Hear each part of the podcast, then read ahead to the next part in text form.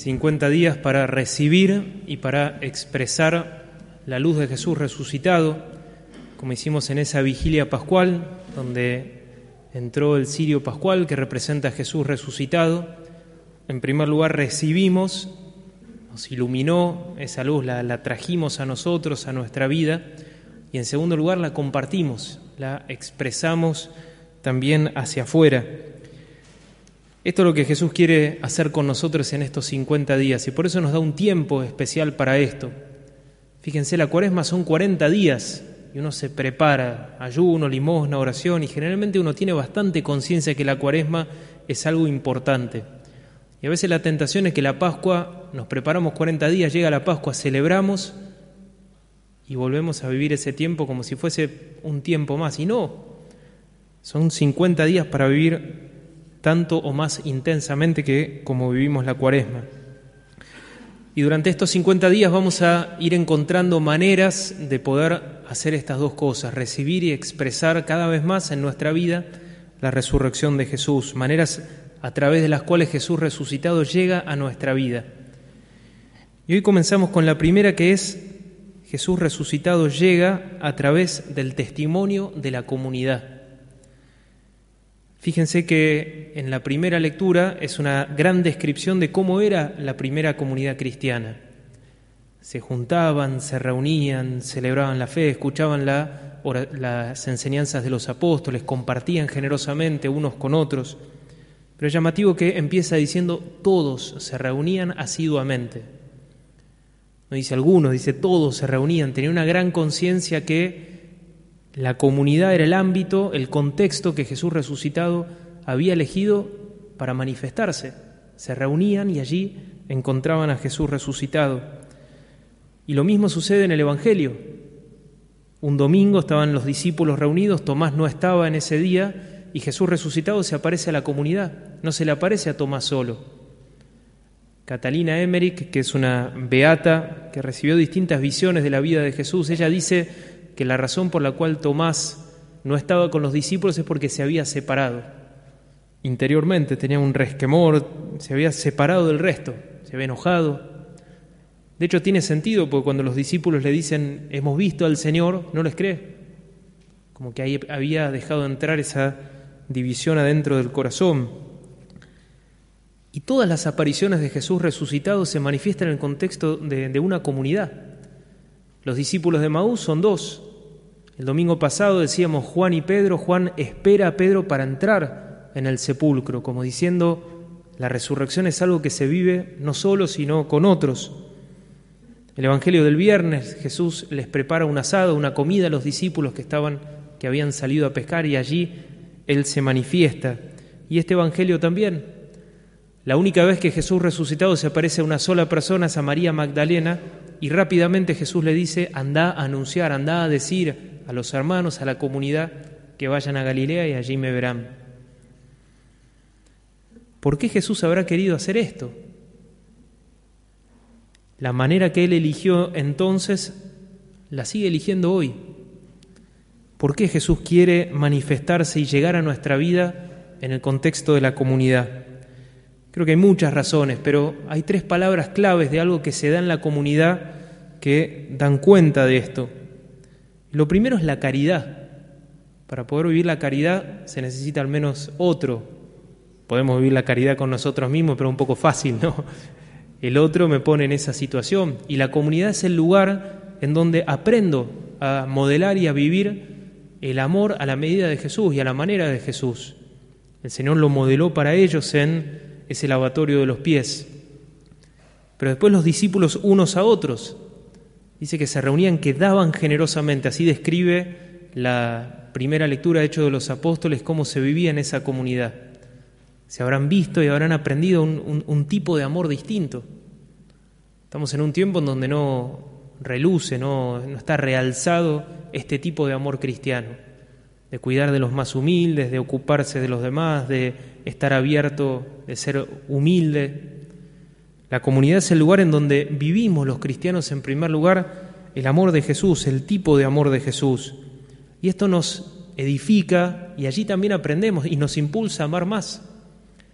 Esta semana tuve una reunión con un grupo de sacerdotes y un grupo de laicos aquí que llevan adelante hace más de 70 años aquí en la ciudad de Córdoba, en esta arquidiócesis, lo que se llama el servicio sacerdotal de urgencia, que consiste básicamente que hay un sacerdote y dos, laicos que hace 70 años, todas las noches, a la hora que sea, están disponibles para ir a llevar los sacramentos, ir a acompañar a los enfermos en los distintos hospitales y he tenido la gracia de poder hacerlo.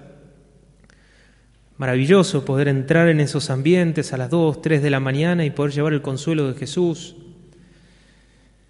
Pero lo que me impresionó es cuánto te edifica. Había sacerdotes mayores de 70, 80 años que continúan con este servicio, dejando sus sueños, dejando sus comodidades hasta su salud para poder entregarse a los hermanos por quienes habían, han decidido entregar toda la vida.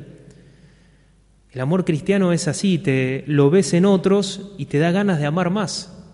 Esta última semana tuvimos grandes ejemplos de esto. Aquí en la comunidad, en las celebraciones en la parroquia, en la Pascua Joven, me llamaba la atención. Más de 70 jóvenes que entregaron cinco días, literalmente, durmiendo poco, para limpiar los baños, para servir, para... Y unos a otros veían ese ejemplo, decían, bueno, si este sirve con esta alegría y sin quejarse, bueno, yo también puedo. La comunidad cristiana es el lugar en donde aprendemos a amar de esta manera. En segundo lugar, la comunidad también es el, el, ámbito donde se da el testimonio cristiano y la enseñanza. De hecho, fíjense que la comunidad es la que le dice a Tomás, hemos visto al Señor. En primer lugar, la fe siempre entra a través del testimonio de los demás. Alguien que me habla de Jesús, alguien que es ejemplo viviente de la presencia de Jesús. Y así Dice la palabra de Dios que la fe entra por el oído. Necesitamos una, comunidad, un ámbito en donde enriquecernos en la fe, en donde aprender cómo orar, cómo seguirlo, cómo amar a Dios, dónde encontrarlo y ver ejemplos vivientes de esto. Así de importante. Y la comunidad es ese ámbito en donde encontramos esas palabras y donde Jesús se manifiesta a través del testimonio de las personas lo hemos visto en todas estas actividades, en Pascua Joven o cualquier actividad, cualquier retiro de evangelización. Es tan sencillo como eso. Son personas que han experimentado a Jesús, que dan testimonio. ¿Y qué es lo que pasa? Bueno, que Jesús resucitado se manifiesta y toca el corazón de las personas. Primero entra por el testimonio, después como Tomás, personalmente podemos meter nuestra mano en el costado de Jesús y tener ese encuentro personal con Él. Me contaban ahora una de las actividades fue una misión familiar, entonces hubieron tres misiones, cuestión que cada una de las familias salían a dar testimonio, a visitar a los hermanos de, estos, de tres pueblos distintos aquí en la provincia de Córdoba. Y en una de las misiones salían padre, madre y los hijos, a veces la tribu entera, otros, bueno, eran menos. Y las jovencitas empezaron ya el último día, bueno, como suele suceder, ya no querían salir con sus padres, dijeron, déjenos, vamos a salir solas. Bueno, y salieron, se equiparon ahí con la guitarrita, con la Biblia, y salieron, adolescentes nomás, que nunca lo habían hecho así. Y salieron a visitar. Y llegaron a una casa donde había una señora que estaba de lo mal, de lo más mal predispuesta. Y no le daba ni tronco de bola, no le daba corte, quería prácticamente que se vaya. Bueno, finalmente le dijeron, bueno, hacemos una oración. Y la señora dijo, sí, bueno, hagan la oración, así se van. Y estas chicas dijeron, bueno, ¿quiere que se les ocurrió en ese momento? Bueno, ¿quieren que hagamos un canto? La señora dijo, sí, con tal que se vayan. Y así fue. Hicieron un canto con toda la sencillez que lo pudieron haber hecho. Bueno, y algo sucedió. Esta señora en ese momento se, emocionó, dejó entrar algo de Dios en su corazón. Después no faltó una actividad de querer echarlas de la casa a no faltar una actividad. Y uno dice, ¿qué pasó? Y bueno, Jesús resucitado, que se manifestó cuando un hijo de Dios, una hija de Dios dio testimonio de eso. Y esto es lo bueno también de la comunidad, que no solamente recibimos, sino que nosotros somos parte de esto. Cuando nosotros damos testimonio, cuando nosotros salimos a compartir con otros la buena noticia de la fe, Jesús resucitado se manifiesta, se hace presente. Por eso Jesús les dice, así como el Padre me envió, yo los envío a ustedes. Como diciendo, yo estoy con vos, yo me voy a manifestar, confía en mí, habla. Chicos que estaban preparando la Pascua joven, llenos de inquietud, de temor, ¿qué voy a hacer? ¿Qué voy a decir? Empezó la Pascua joven, el Señor pone esas palabras en el corazón, anda, el Espíritu Santo, y después se sorprendían de las cosas que decían. Y la tercera palabra es la alegría.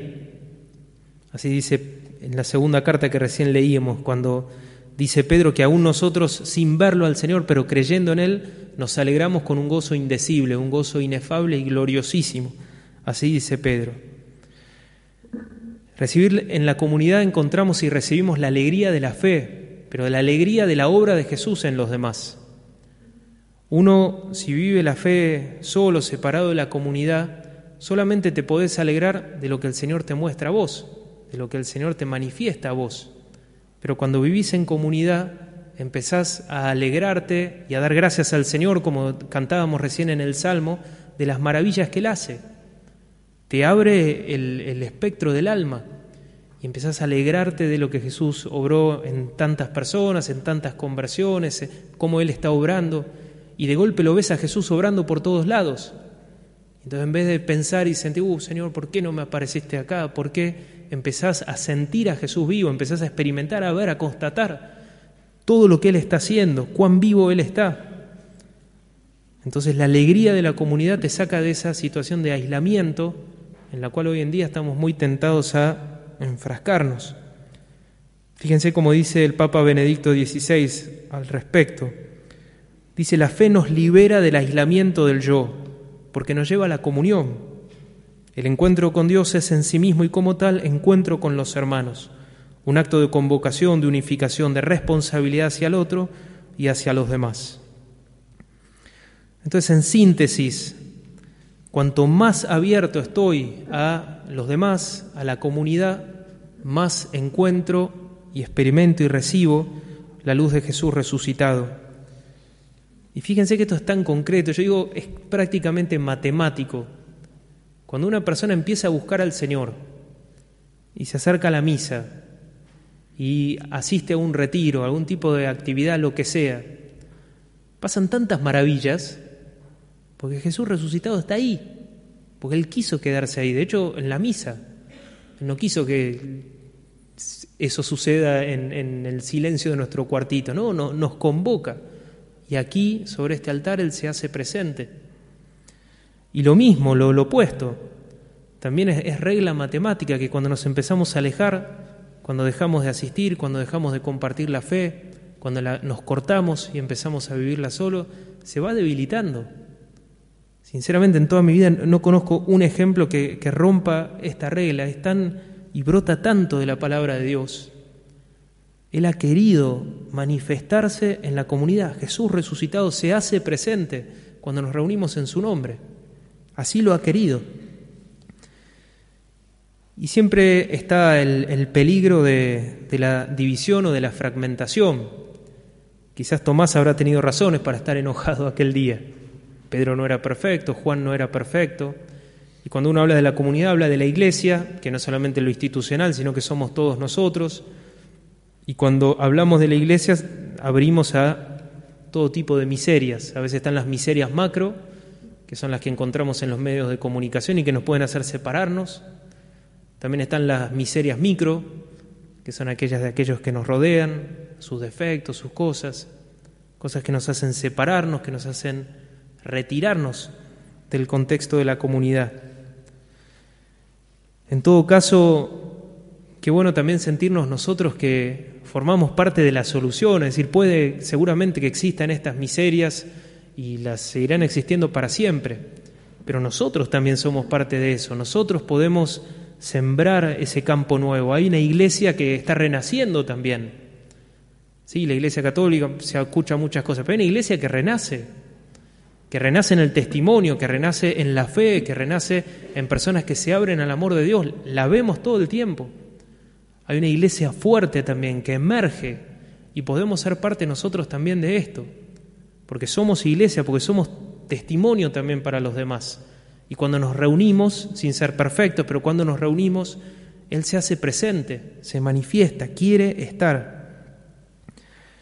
Dos maneras entonces de poder vivir más esto en esta semana. En primer lugar, una pregunta. Bueno, ¿de qué manera puedo fortalecer este aspecto de comunidad en mi vida? Puede ser a través de la misa, la iglesia grande o algún voluntariado donde voy a servir y encuentro también ahí a Jesús resucitado. Algún grupo, programa, ahora estamos con Cenáculo, Fragua, el los Alfa, podemos decir también grupos Alter, y tantos otros grupos que existen en la iglesia. Pero también puede ser más cercano, con la familia, con algún amigo, elegir alguien con quien compartir la fe y no caminar totalmente solo. Y en segundo lugar, un ejercicio bien práctico, que es elegir alguna persona y compartir algo de la buena noticia de la fe. Puede ser quien sea. Puede ser familiar, amigo, vecino, alguien con quien trabajo. Eh, somos iglesia. Jesús resucitado se hace presente cuando dos o más se reúnen en su nombre.